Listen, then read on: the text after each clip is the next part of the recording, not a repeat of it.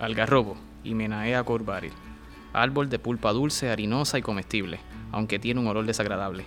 La madera es muy dura y pesada, es fuerte, tenaz, durable y resistente al ataque de las termitas. Se considera como madera de banistería comparable con la caoba. Árbol grande de hasta los 65 pies, de un crecimiento moderado y una copa variable. Puede tolerar desde suelos húmedos hasta suelos secos y debe ser sembrado en un espacio amplio.